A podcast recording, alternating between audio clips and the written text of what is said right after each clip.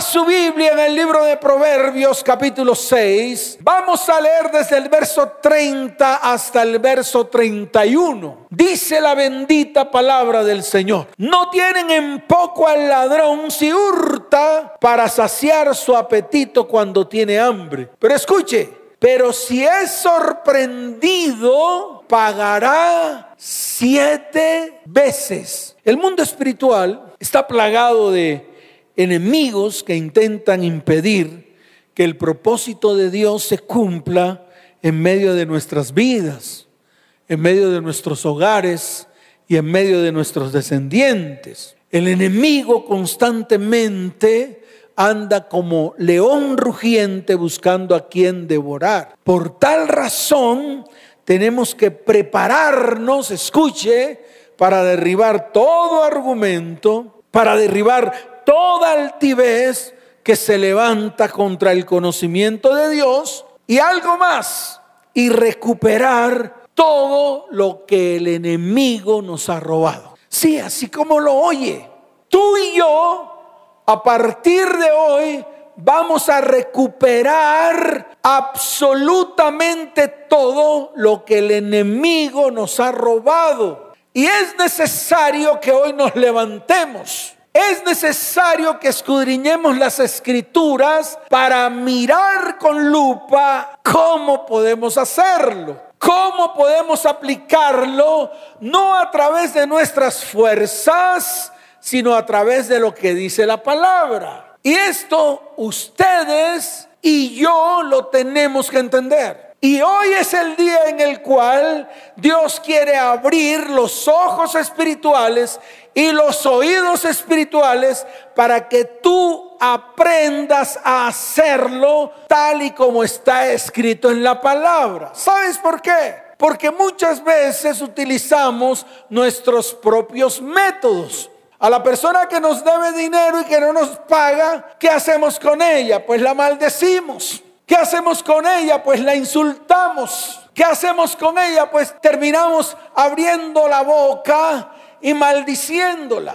Ahora yo te pregunto, si esa persona que te debe dinero no te ha podido pagar sin maldición, ¿qué tal cuando tú derrames sobre ella una maldición? Pues no te va a pagar nunca. Y esto lo tienes que aprender. No te va a pagar nunca.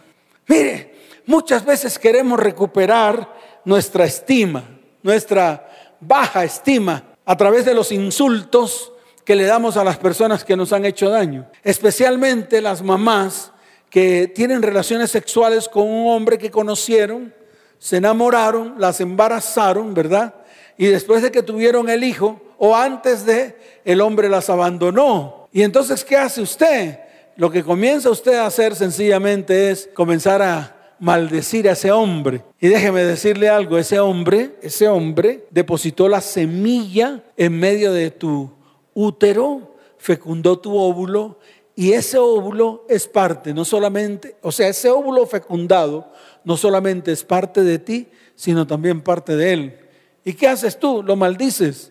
O sea que estás maldiciendo la parte que a él le corresponde en ese óvulo fecundado. ¿Y tú crees que vas a recuperar algo con insultar y con maldecir? No vas a recuperar nada. Por eso hoy he querido ir a las escrituras a ver qué dicen las escrituras acerca de todo esto, de cómo recuperar todo aquello que en algún momento de nuestras vidas hemos perdido. Es así de sencillo. Yo quiero que antes de continuar con la charla, quiero que levantemos nuestra mano derecha al cielo. Sí, todos los que están ahí, todos, sin excepción, porque vamos a comenzar con una oración. Vamos a comenzar con una oración para ponernos firmes, para hacer las cosas como están escritas y no como nosotros la hemos visto de generación en generación. Por ejemplo, escuché a mi mamá maldecir a muchos que le debían plata. ¿Y qué les decía? Hasta de qué mal iban a morir. Y eso mismo que escuché hablar de mi mamá también lo hice con personas a las cuales en algún momento le presté dinero. Hoy en día, de verdad, de verdad me arrepiento de haber hecho tales cosas. ¿Por qué? Porque la palabra dice otra cosa. La palabra dice otra cosa. Por eso he querido consultar con lo que dice la palabra y con lo que dice Dios acerca de recuperar todo lo que hemos perdido. Y no estoy hablando solamente de cosas físicas, No estoy hablando solamente de dinero. Muchos tienen que recuperar dignidad. Muchos tienen que recuperar la honra. Muchos tienen que recuperar su vida espiritual. Muchos tienen que recuperar su vida emocional. Otros, escuche, tienen que recuperar su vida física. Porque todo lo que le hicieron los enfermaron. Y hoy vemos enfermedades latentes en medio de personas que no han podido perdonar todos aquellos que les hicieron daño en algún área de su vida. Por eso quiero que levantemos nuestras manos al cielo. Sí, tú que estás ahí, levanta tu mano al cielo y declara hoy, por tanto, Señor, toda conspiración contra mí será derribada en el nombre de Jesús y lo que está escrito en Hebreos 12:24, la cual dice, la sangre de Jesús que fue derramada en la cruz del Calvario, habla mejor que la de Abel a mi favor, porque yo he sido comprado y lavado con la sangre preciosa de Jesús. ¿Cuántos dicen amén? ¿Cuántos lo creen? Ahí está, está escrito. Hebreos capítulo 12, verso 24. Abra la Biblia allí para que usted lo vea con detenimiento, para que usted entienda esta oración que usted acabó de hacer, para que entienda la oración que acabó de hacer, porque muchas veces oramos y ni entendemos lo que oramos. Pero esta oración la hicimos con base a lo que está escrito en Hebreos capítulo 12, verso 24. Dice la palabra del Señor, a Jesús, el mediador del nuevo pacto, y a la sangre rociada que habla mejor que la de Abel. Entonces ya les estoy dando algunos versículos que nos van a encaminar a cómo hacer para recuperar hasta siete veces lo que hemos perdido. Ahora, viene la pregunta de cajón. ¿Cuántos han perdido algo en sus vidas? Levanten las manos. Wow, veo a muchos. Sí, veo a muchos. Uy, veo a muchos que están ahí levantando las manos. ¿Cuántos han perdido hasta sus propias vidas? Levanten la mano. Wow, veo a muchos. Yo también levanto las mías. Miren, ¿cuántos han sido robados? ¿Cuántos han sido llenos de injusticia, de gente mala, mala, mala? Sí, porque la Biblia habla de gente mala. También la Biblia habla de gente mala, mala. Pero la Biblia habla además de gente mala, mala, mala. Levante la mano. ¿Cuántos? Wow, veo a muchos ahí también. Pero esta vez hablo precisamente de las personas que han perdido sus hogares, por malas decisiones que han tomado, han perdido sus familias, han perdido hasta sus descendientes y también a aquellos que se les han arrebatado la prosperidad y la bendición. Si te ha pasado algo de esto, escucha con atención. Toma papel y lápiz, porque hoy es un día especial para hacer la tarea y quiero que aprendas así de sencillo. Mire, yo puedo decir algo. Hoy he sorprendido al enemigo con las manos en la masa. Hoy sé quién es el enemigo que me ha robado. Hoy sé quién es el enemigo que me ha destruido. Y hoy es el día en el cual,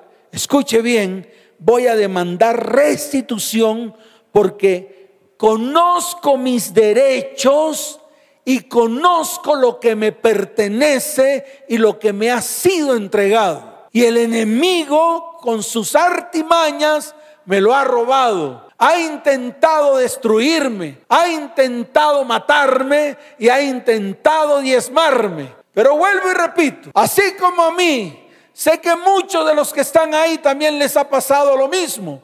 Entonces hoy nos paramos firmes delante del Señor. Y hoy es el día en el cual, escuche bien, escuche bien, demando restitución porque hoy conozco mis derechos y hoy conozco todo aquello que me pertenece y que se me fue quitado. Por lo tanto, hoy es el día de restitución y hoy es el día en el cual se firma un acta en el cielo en el cual hay un reclamo contra aquel que me robó, contra aquel que quiso destruirme y que quiso hasta matarme. Eso mismo vas a hacer tú, porque hoy es el día en el cual Dios quiere restituir vidas, hogares, familias y descendientes. ¿Cuántos dicen amén?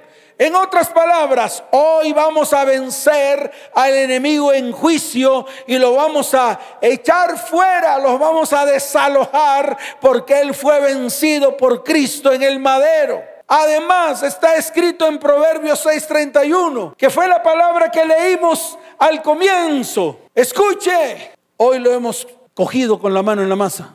Hoy sabemos quién es. Hoy sabemos que anda como león rugiente buscando a quien devorar. Por lo tanto, no quedará impune. Por lo tanto, hoy puedo declarar que ha sido sorprendido con las manos en la masa y nos tiene que pagar siete veces lo que nos ha robado. Tiene que soltarnos porque ya basta que estemos en medio del enemigo. Ya basta que estemos disfrutando de todo lo que el enemigo nos quiere dar y nos quiere entregar, engañándonos única y exclusivamente para robarnos, para matarnos y para destruirnos. Mas déjeme decirle algo, yo creo en aquel que dio su vida por mí, aquel que me dio la vida eterna aquel que me dio vida abundante, aquel que me dio prosperidad y bendición, aquel que restituyó y restauró todo lo que había en mí, en mi casa, en mi hogar, en mi familia, en mi descendencia. ¿Cuántos dicen amén? ¿Cuántos dicen amén? Dele fuerte ese aplauso al Señor. Fuerte ese aplauso al Señor. Ahora, es necesario saber dos cosas que son importantes. Lo primero, lo que está escrito en el libro de Isaías, capítulo 43, verso 26. Mire lo que dice la palabra. Hazme recordar, entremos en juicio juntamente. Habla tú para justificarte. Y hoy levanto mi voz porque hubo uno que en la cruz del Calvario me justificó. Y la única manera de encontrar esa justificación es pidiendo perdón y misericordia déjeme decirle algo, tiene que ser un perdón genuino, basado en un verdadero arrepentimiento. Pero tiene que ser un arrepentimiento genuino, porque las personas que nos han hecho muchas cosas malas, ellos nunca se arrepienten. Yo no estoy hablando de ellos, yo estoy hablando de ti y estoy hablando de mí. Porque muchas de las cosas con las cuales permití que el enemigo entrara a mi vida fue a través del pecado que yo cometí a través de las injusticias que yo cometí, a través de abrirle la puerta al enemigo y dejarlo entrar a mi vida, a mi casa, a mi hogar y a mi familia. Por eso hoy le quiero decir a todos, es necesario pedir perdón y misericordia, un verdadero arrepentimiento, y más en estos tiempos que son tiempos difíciles, más en estos tiempos que son tiempos en los cuales estamos viendo los tiempos cumplidos. Es el tiempo de las profecías, es el tiempo del cumplimiento de las profecías. Estamos en medio del, cumplimiento de esos tiempos. Así que tenemos que estar preparados, porque en cualquier momento puede ocurrir algo. No sabemos. Yo no profetizo si Dios no me dice. Por eso prefiero más bien quedarme callado y advertirle a la iglesia que tiene que estar firme y que de verdad tengan un arrepentimiento real, un arrepentimiento genuino. Pero escuche, la sangre que derramó Jesús habla a nuestro favor y Él nos justifica. Por eso cuando Isaías 43 verso 26 habla de lo siguiente, habla para justificarte, yo hablo y me justifico, no a través de mí mismo, sino a través de la sangre que derramó Jesús, la cual habla a mi favor para justificarme. Entonces, si el enemigo hoy pretende acusarme, escuche bien, no puede. ¿Y por qué no puede? Porque hay un pacto con la sangre de Cristo que se activa precisamente cuando nos arrepentimos. Y esa sangre habla a mi favor y me justifica delante de aquel que el enemigo me está acusando. Es así de sencillo. Lo segundo, para que usted lo entienda, Jesús es el abogado mediador. Ya lo leímos en el libro de Hebreos, capítulo 24, verso 12 en, Hebreos capítulo 12, verso 24. Ya lo leímos en Hebreos capítulo 12, verso 24, Yo se lo voy a volver a leer para que usted lo siga entendiendo. Dice, a Jesús el mediador del nuevo pacto y a la sangre rociada que habla mejor que la de Abel. Así de sencillo, está escrito allí. Ahora, miremos primero de Juan capítulo 2, verso primero.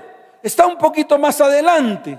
En el libro de primero de Juan capítulo 2, verso primero, mire lo que dice la palabra hijitos míos, escuchen, te está hablando a ti y me está hablando a mí. Estas cosas os escribo para que no pequéis. Y si alguno hubiere pecado, escuche bien, dice, abogado tenemos para con el Padre a Jesucristo el justo. Y el verso 2 lo dice muy claro, dice, y Él es la propiciación por nuestros pecados, y no solamente por los nuestros, sino también por los de todo el mundo. Pero para que esto ocurra es necesario el arrepentimiento. Porque si no hay arrepentimiento, no hay perdón de pecados. Por eso yo invito a toda la iglesia hoy a que tengamos un genuino arrepentimiento. Así de sencillo. Genuino. Mire, les voy a narrar la historia que está escrita en el libro de Génesis capítulo 18. Vaya allá. Es necesario que usted la conozca y es necesario que usted la entienda para que usted vea de una vez por todas que hoy es el día en el cual tú y yo vamos a ser justificados. ¿Por quién? Por aquel que derramó hasta su última gota de sangre en la cruz del Calvario. En Génesis capítulo 18 está la historia de Sodoma y Gomorra. Precisamente en esos momentos Abraham fue visitado por tres ángeles. ¿Y para qué fue visitado? Primero que todo para reconfirmarle la promesa que Dios le dio a Abraham acerca de su hijo Isaac. Pero lo segundo fue para avisarle a Abraham que el clamor, escuche, contra Sodoma y Gomorra había llegado a los cielos. Tremendo. El clamor de esa ciudad en contra de esa ciudad había llegado a los oídos de Dios. ¿Y qué decidió Dios? Destruirla. Sí, destruirla. Ay, no, pastor, Dios no es así. Ah, él es misericordioso. Vamos a mirar, vamos a mirar qué pasó. Vamos a mirar con detenimiento para que usted lo vaya entendiendo y vaya entendiendo el carácter de Dios. Ahora, yo le quiero preguntar, tal vez esa Sodoma y Gomorra no está en medio de tu casa, en medio de tu hogar, en medio de tu familia, en medio de tu barrio, en medio de tu localidad, en medio de tu ciudad, en medio de tu nación. Y pregunto, ¿será que ha llegado a oídos de Dios lo que está pasando en tu barrio, en tu localidad, en tu ciudad y en tu nación? Esa es la pregunta. Por eso primero yo quiero ir a las familias Quiero ir a los individuos, quiero ir a los hombres y mujeres que están allí detrás de las redes sociales. Quiero ir a, los descendientes de cada uno de los que están allí detrás de las redes sociales viendo este video. Y déjeme decirle algo, no tome este video como un juguete. No se levante para ir a tomar algo, para ir a buscar algo. No se levante porque de pronto le parece aburrido. No, escuche, porque tal vez esta palabra es para usted que al igual como sucedió en Sodoma y Gomorra, de pronto Dios está pensando esto para nosotros. Sí, así como lo pensó para Sodoma y Gomorra. Aquí lo importante fue que Dios se lo dijo a Abraham. Está en Génesis 18, verso 16. Dice, y los varones se levantaron de allí y miraron hacia Sodoma y Abraham iba con ellos acompañándolos. Y Yahweh dijo, ¿encubriré yo a Abraham lo que voy a hacer? Habiendo de ser Abraham una nación grande y fuerte, y habiendo de ser benditas en él todas las naciones de la tierra. Y dice el verso 19, porque yo sé que mandará a sus hijos y a su casa después de sí que guarden el camino de Jehová, haciendo justicia y juicio, para que haga venir Jehová sobre Abraham lo que ha hablado acerca de él. Y entonces, ¿qué ocurrió? El mismo Elohim le dijo a Abraham, por cuanto el clamor contra Sodoma y Gomorra se aumenta más y más y el pecado de ellos se ha agravado en extremo, descenderé ahora y veré si han consumado su obra según el clamor que ha venido hasta mí, y si no lo sabré. Y se apartaron de allí los varones y fueron hacia Sodoma, pero Abraham estaba aún delante de Jehová. Y ahí comenzó, comenzó Abraham a dialogar con Dios, así como tal vez hoy lo estamos haciendo, así como tal vez esta oración que hicimos al comienzo, en la cual dijimos, Señor, toda conspiración contra mí hoy será derribada en el nombre de Jesús. Así de sencillo. Así como estaba ocurriendo aquí, había un juicio contra Sodoma y Gomorra. Y el juez estaba tomando la decisión de derribarla, de destruirla por completo. El problema es que en Sodoma y Gomorra había un sobrino de Abraham llamado Lot. Él tenía una esposa, la cual nadie conoce su nombre. Y tenía dos hijitas, sí, dos hijitas. Y esas dos hijitas tenían novios cada una de ellas. Está escrito ahí, así de fácil. ¿Y qué hizo Abraham? Intercedió por Lot, por la esposa y por sus dos hijas. ¿Saben por qué? Porque Dios dio a conocer ese designio Abraham de lo que iba a hacer sobre Sodoma y Gomorra. Por eso nosotros tenemos que pararnos firmes para presentarnos delante del Señor. Así de sencillo, para que usted entienda que Dios hace una gran diferencia, se lo vuelvo a explicar, hace una gran diferencia entre el justo y el impío. Para que usted vea que para el justo no hay juicio porque hay un abogado que se coloca delante de nosotros para defendernos así como lo oye. Y ese abogado defensor se llama Jesucristo. Mire, Abraham comenzó a preguntarle al Señor, así como está escrito aquí. Mire lo que dice la palabra en el verso 23. Y se acercó a Abraham y dijo, destruirás también al justo con el impío. Y mire lo que dice el verso 24. Quizá haya 50 justos dentro de la ciudad destruirás también y no perdonarás al lugar por amor de los 50 justos que estén dentro de él. Y mire lo que dice el verso 25. Lejos de ti el hacer tal que hagas morir al justo con el impío y que sea el justo tratado como el impío. Nunca tal hagas. El juez de toda la tierra no ha de hacer lo que es justo Qué tremendo diálogo, qué tremendo diálogo estaba haciendo Abraham con Dios. Le hablaba de una manera frontal. Le decía, Señor, si hay 50 justos allí, ¿vas a destruir al justo o a los justos junto con todos los impíos? ¿Harás tal cosa? El juez de toda la tierra hará tal cosa. A mí esto me asombra.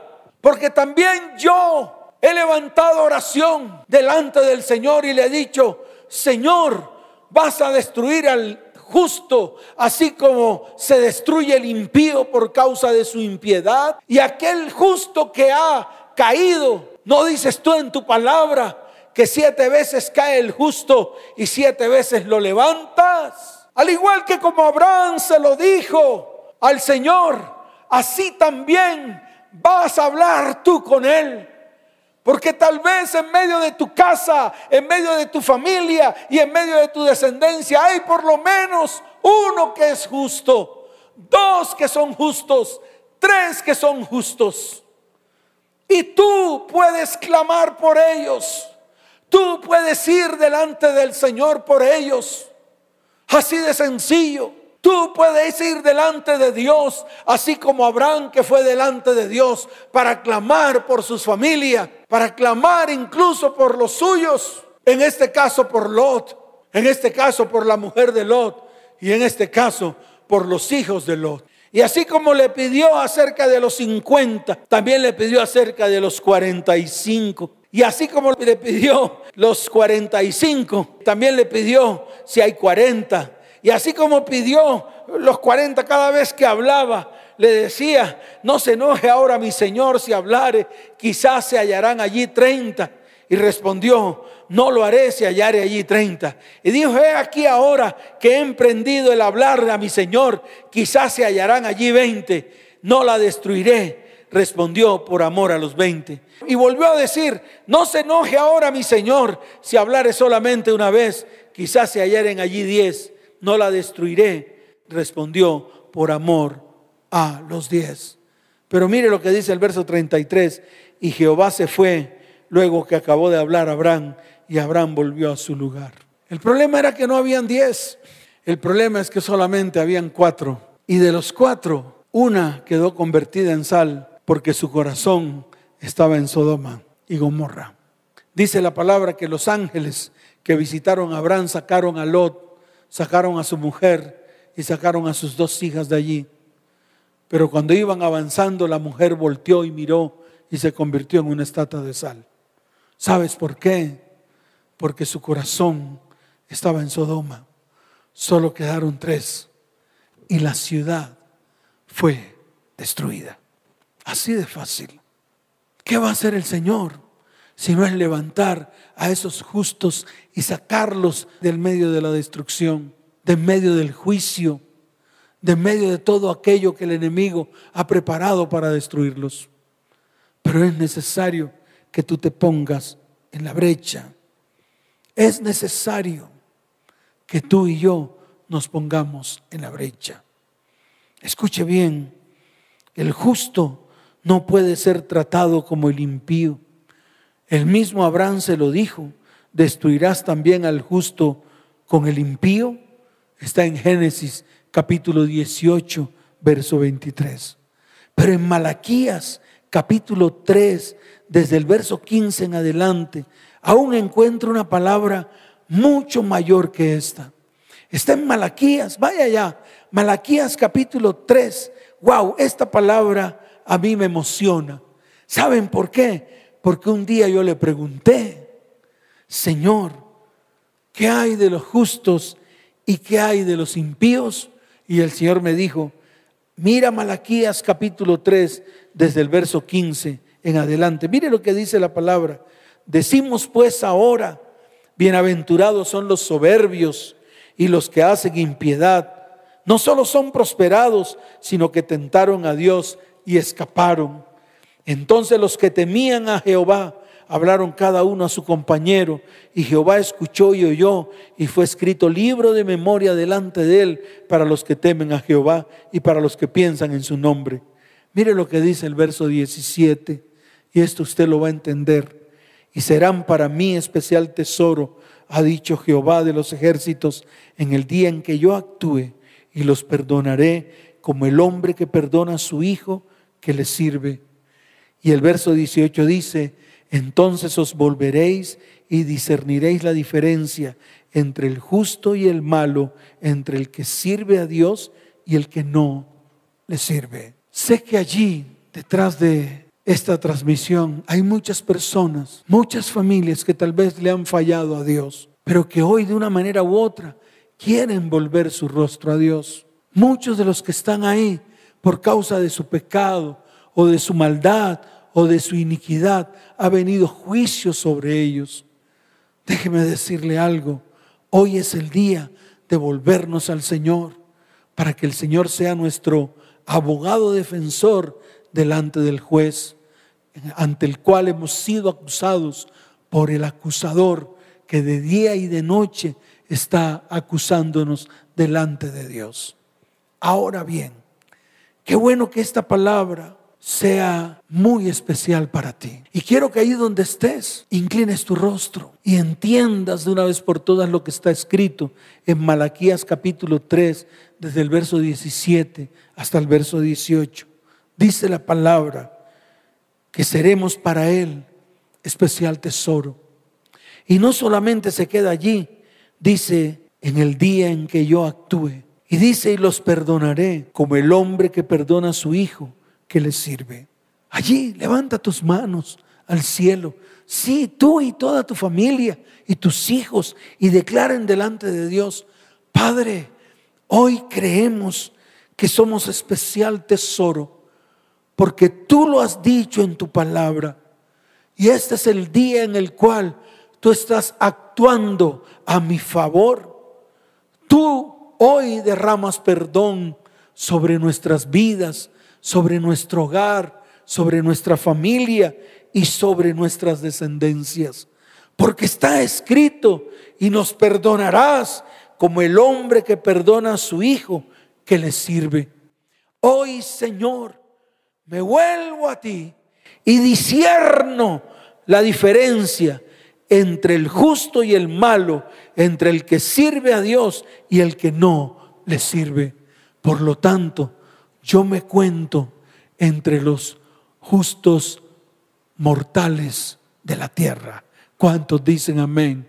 Levanta tu mano y dile, Señor, yo me cuento entre los justos mortales que hay sobre la tierra. ¿Cuántos dicen amén? ¿Cuántos dicen amén? Dele fuerte ese aplauso al Señor. Ahora, sabemos que Dios no hace acepción de personas. Dios quiere que todos procedan al arrepentimiento. No hay distinción de raza, ni de color, ni de sexo, ni de nacionalidad. Escuche esto. La salvación es para todos por cuanto Dios amó al mundo de tal manera que dio a su unigénito para que todos los que crean en Él tengan vida eterna. En Cristo Jesús somos uno solo. Sin embargo, escuche, hay una diferencia que Dios sí reconoce. Lo que hay entre el justo y el malo. Por lo tanto, Dios va a extender su mano de misericordia por su inmenso amor por aquellos que le sirven y por aquellos que le aman. Déjeme decirle algo. Dios va a extender su mano de misericordia por su inmenso amor por mí y por ti. Él nos va a salvar de las traiciones y trampas del enemigo.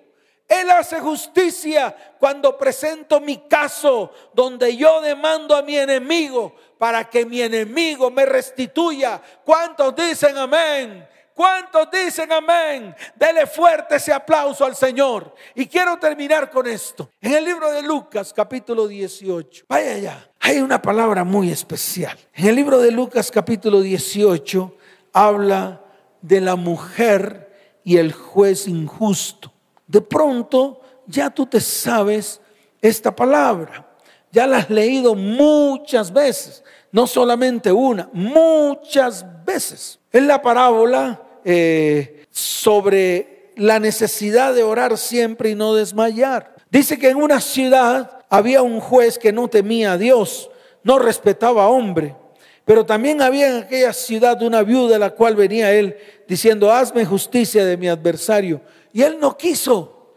Y yo me imagino a esta mujer atafagando a este juez por todos lados. Se lo encontraba en todas partes y en todas partes le decía, hazme justicia. Y mire lo que dice la palabra. Sin embargo, porque esta viuda le molestaba tanto, él determinó hacerle justicia. Y dijo el Señor, oíd lo que dijo el juez injusto.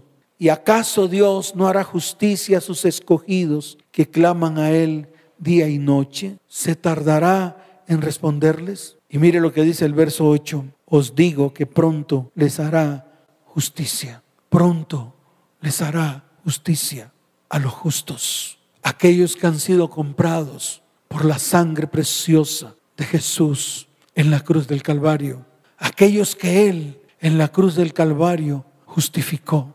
Y si tú estás en medio de aquellos que fuiste justificado por medio de la sangre de Jesús, quiero que te coloques en pie y te acerques a la cruz, junto con los tuyos junto con tus hijos.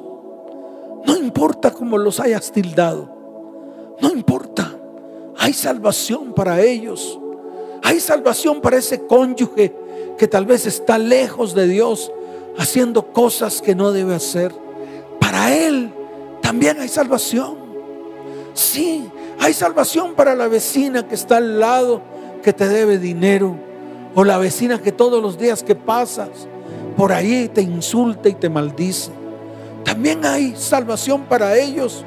Hay salvación para aquel que te hizo daño. Claro que sí hay salvación para ellos. hay salvación para todos aquellos que de una u otra manera quieren acercarse al Señor. Para aquellos que claman justicia de Dios. Para aquellos que claman que Dios extienda su mano de misericordia y de bondad. Para aquellos que claman que el Señor se coloque delante de nosotros, siendo Él nuestro abogado delante del juez, para que el juez falle a nuestro favor. Es así de sencillo. Escuche, y esto es para todos, gordos, flacos, altos, bajitos, calvos, pelúos, para todos, para todos aquellos que hoy anhelan que el favor de Dios esté en medio de sus vidas, en medio de sus hogares y en medio de sus familias, que han buscado una y otra vez, que no han hallado respuestas en ninguna parte. Déjeme decirle algo, aquí hayan respuesta, delante del Señor hayan respuestas, respuestas firmes, todo lo que Dios va a hacer en medio de nosotros, porque un día envió a su Hijo Jesucristo para que lo hiciera en la cruz del Calvario. Y déjeme decirle algo, lo hizo, lo hizo sin chistar, lo hizo cuando dijo, Señor, pasa de mí esta copa, pero que no se haga mi voluntad, sino la tuya. Y aquel que lo apresó, escuche, que Pedro le mochó la oreja, fue capaz de agacharse, coger el pedazo de oreja y volvérselo a pegar. Y después le entregó sus manos para que lo apresaran. Ese, ese te está buscando a ti para defenderte de todos los enemigos. Porque ciertamente en la cruz del Calvario pisó la cabeza de Satanás y lo destruyó completamente para darnos vida, para darnos salvación y para darnos vida eterna. A ese es el que te quiero presentar. A ese, de ese es que quiero hablarte, para que tú lo conozcas, para que tú veas de qué capaz, de qué cosas es capaz de hacer por ti y por mí. Si lo hizo un día en la cruz del Calvario, lo seguirá haciendo en este tiempo y en los tiempos venideros. Es así de fácil. Levanta tus manos al cielo, porque hoy es el día de salvación. Porque hoy es el día en el cual el Señor quiere traer salvación a vidas, hogares, familias y descendencias. Cierren sus ojos y dígale, Señor, aquí estamos delante de ti. Nos hemos reunido en una sola unidad espiritual. A mi lado tal vez personas que no creen en ti. Personas que tal vez no creen en tu sacrificio. Pero hoy intercedo, Señor, por ellos. Hoy intercedo por ellos. Hoy levanto mi voz por mis hijos, por mis descendientes, por mi familia. Hoy te pido, amado Dios, que así como enviaste esos tres ángeles a Sodoma y a Gomorra para que los sacaren de allí, antes de que la ciudad fuese destruida. Te pido que envíes ángeles alrededor de mis hijos, alrededor de mi familia, alrededor de tu iglesia, que clama a ti día y noche, para que vengan los tiempos de milagros, sanidades, prodigios, y nos libres de todo lo que el enemigo ha planeado en contra de nosotros para derribarnos y para destruirnos. Mas tú te levantaste en esa cruz y allí le aplastaste la cabeza y fue derribado y fue derrotado en la cruz del Calvario, nuestro más grande enemigo. Hoy lo vemos derrotado y a ese que yo veo derrotado, hoy levanto mi voz, así como está escrito en el libro de Juan, capítulo 12, verso 31. Está escrita esa palabra que dice, ahora es el juicio del que está en este mundo. Ahora el príncipe de este mundo será echado fuera en el nombre de Jesús. Por tanto, al príncipe de este mundo le demando me devuelva lo que me ha quitado. Alza tu voz, levanta tu voz hoy. Habla delante del Padre y dile, Señor, hoy levanto mi voz.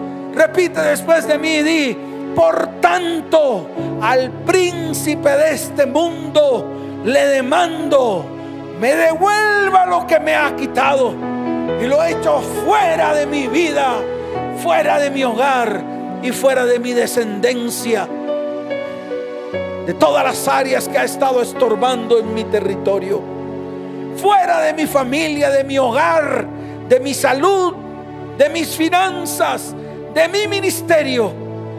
Y en este momento bajo la autoridad que me ha sido otorgada y conforme al pacto eterno de la sangre de Jesús, basado en el libro de Hebreos capítulo 12, verso 24. A Jesús, el mediador del nuevo pacto, y a la sangre rociada cabra mejor que la de Abel. Por tanto, quita de inmediato tus manos de mi vida, mi hogar y mi descendencia. Y has de pagar siete veces lo que me has robado, porque has sido hallado con las manos en la masa. Porque te hemos sorprendido con las manos en la masa. Esta sentencia queda sellada en la tierra como en los cielos.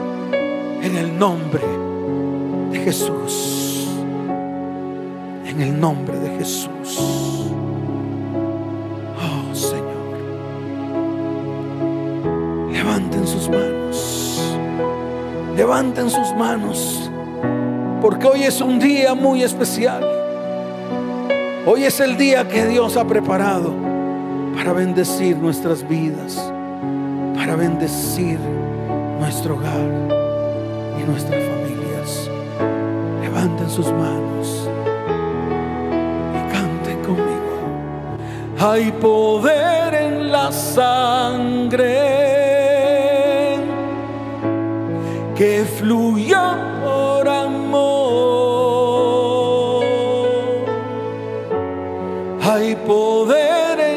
sangre que Él derramó. Levanta tus manos al cielo y dile, hay poder en la sangre que fluyó por amor. Hay poder en la sangre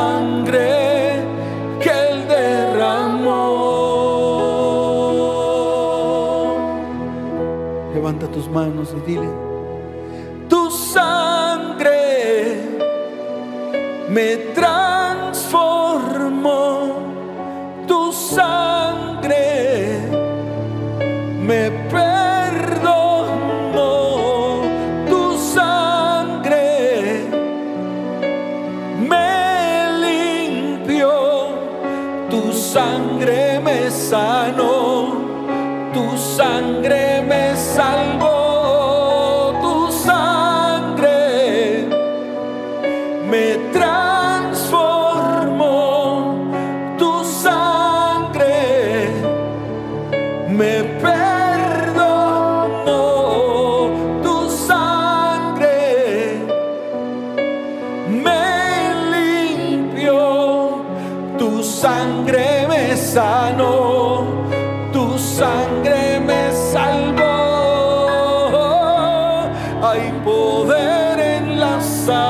sangre